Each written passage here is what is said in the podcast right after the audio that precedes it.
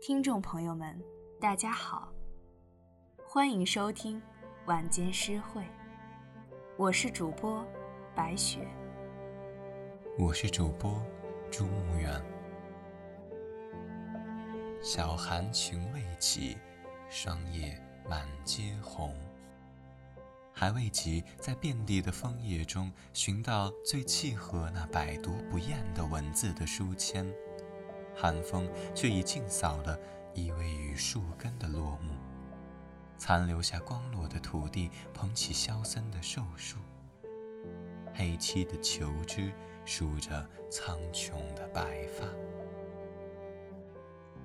这干瘪的冬似乎也剥落了周遭的喧甜，让那羞怯的孤独终于与我们的心灵打了个照面。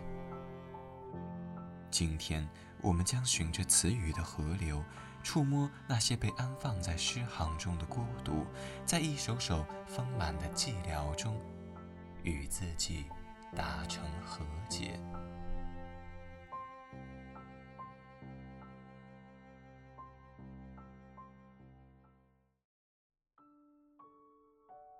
在夜里无眠的时候，一个念头。出现在脑海里，似乎很重要。我在黑暗里起身，把它写了下来。早晨，我读到：我去寻找孤独，而孤独找到了我。安娜·卡明斯卡简约成名的文字。仿佛皎白的月光，流淌在二十世纪这位波兰女诗人随意翻出的纸片上，也流淌在几年前初读此诗的我辗转反侧时凝视的窗棂上。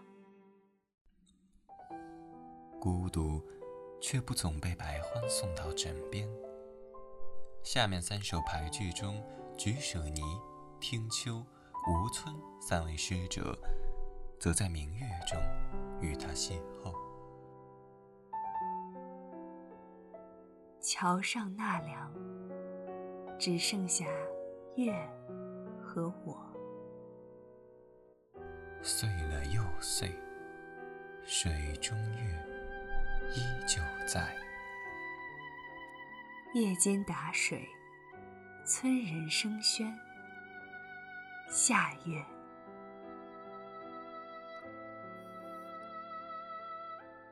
洗练的语词，将你我的呼吸沉浸入四季的流转中。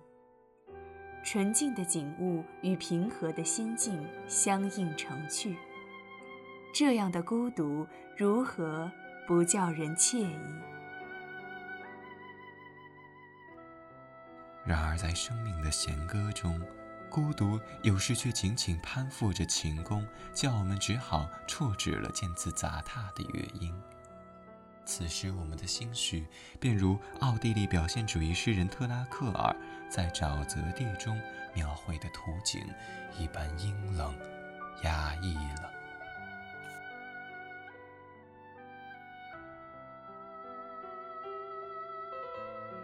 黑风中的流浪者。干枯的芦苇，瑟瑟絮语。沼泽的寂静，灰色的天空，有一行野鸟飞过，横渡暗淡水波。骚动，废弃的茅棚，腐烂，正扇动黑色的翅膀。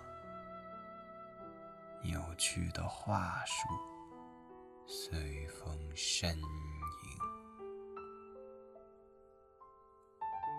寂寞旧寺的黄昏，吃草的牧群淡淡的愁绪，笼罩着回家的路。夜的景象，蟾蜍。冒出银色的水花，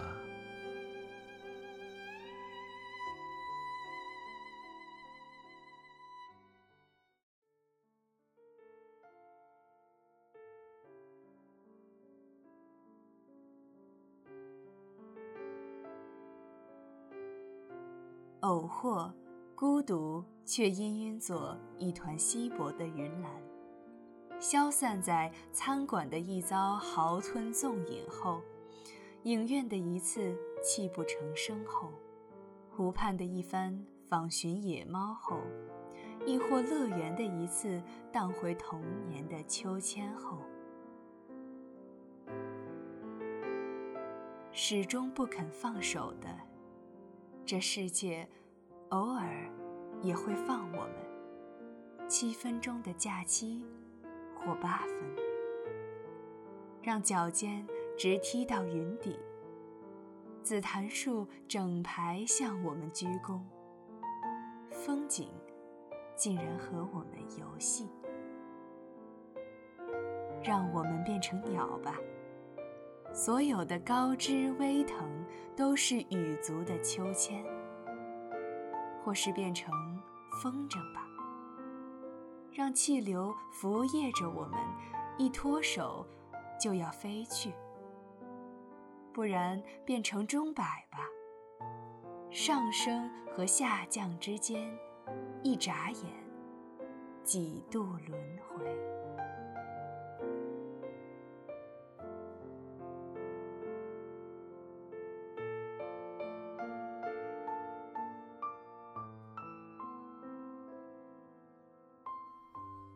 当然，余光中先生秋千的一端或许记载了丰盈的思想的天国中，而未洗尘俗的我们却再清楚不过。心灵的气候同天空一样变幻莫测，在记忆的葱茏草木和梦想的崔嵬山峦之间，依旧藏匿着萧索与阴翳。于是，与自己独处，同孤独私奔。总是如此令人心驰神往的《Three Months After》中所描绘的图景。To want to disappear is different from wanting to die. To disappear and to not have to explain to anyone, to talk to anyone.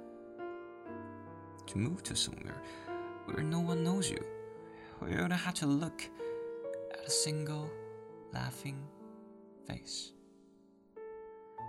To elope with this grief, who is not your enemy, this grief who maybe now is your best friend. This grief who is your husband, a thing you can curl into every night, falling asleep in its arms, who wakes early to make your cold, thankless breakfast go to that place where every surface is a blade, a sharp thing on which to hang your sorry flesh, to feel something, anything other than this.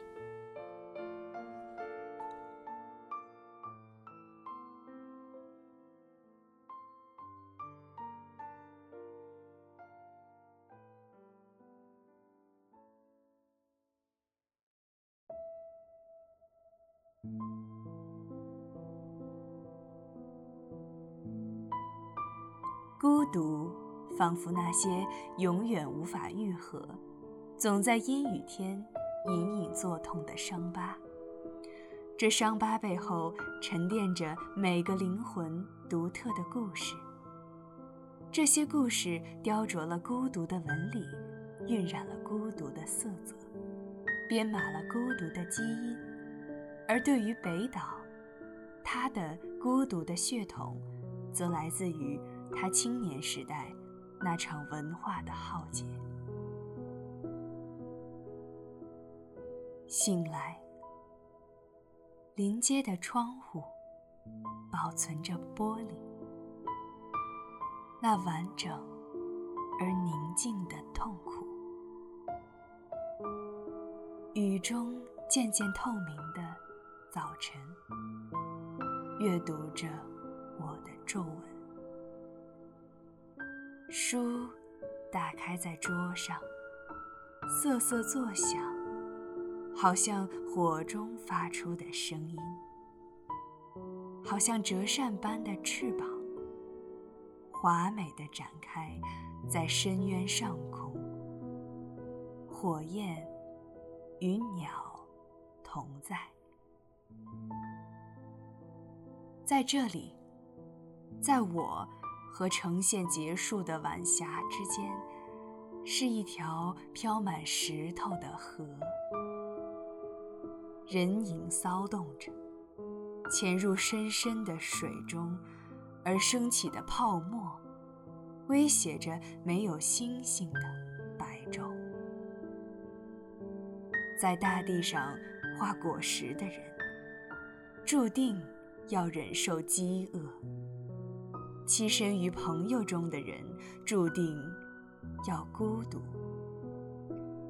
树根。裸露在生与死之外，雨水冲刷的是泥土，是草，是哀怨的声音。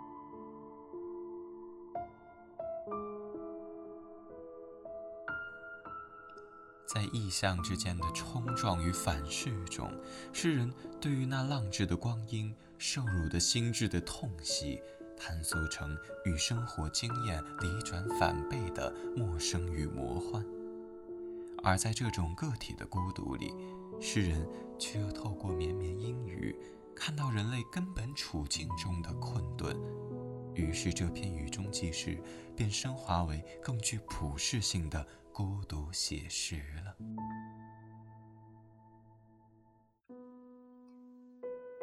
伟大的思想。总是如此相似。个体与人类的隐绰关联性，也并未解脱里尔克的孤独。在他的著名诗篇《严重的时刻》中，一种超验式的认同感，反而映衬出他踽踽独行的姿态。此刻有谁？在世上的什么地方哭？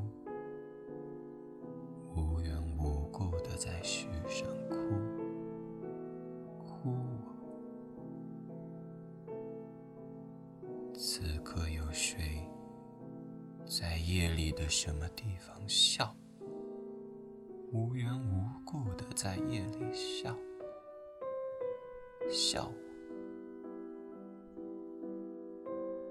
此刻有谁在世上的什么地方走？无缘无故的在世上走，走向我。此刻有谁在世上的什么地方死？的在世上死。望着我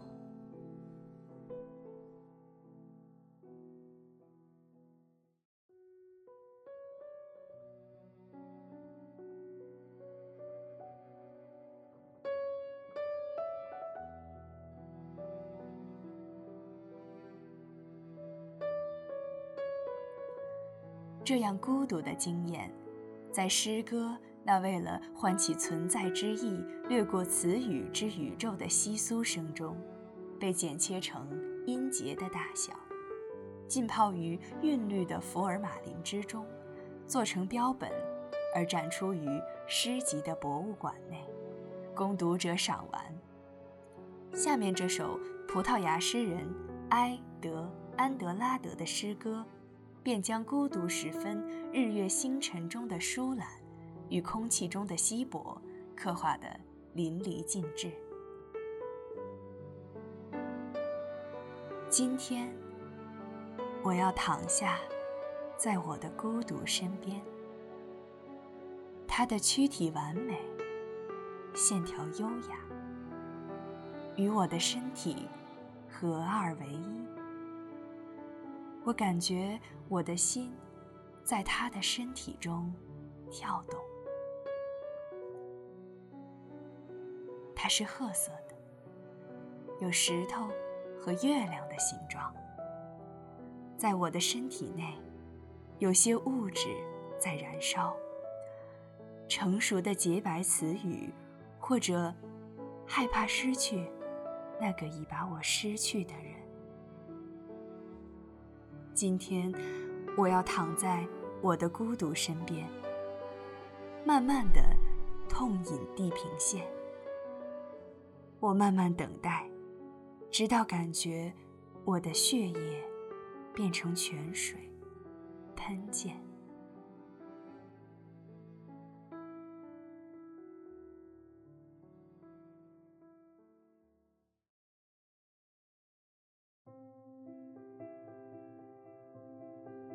在诗节的顿挫流转间，我们由孤独的亲历者转化为观看者，在意象构筑的弄堂中，与那个寂寥的自我挥手寒暄。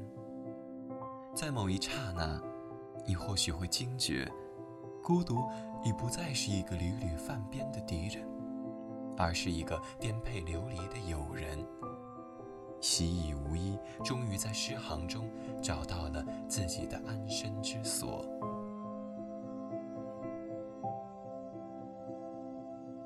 每当夜阑人静，穷穷竭力之感涌上心头。你知道，在诗的国度中，你可以和孤独推心置腹，交谈甚欢。我想，于诗行间。安放自己的孤独，这便是诗歌的意义。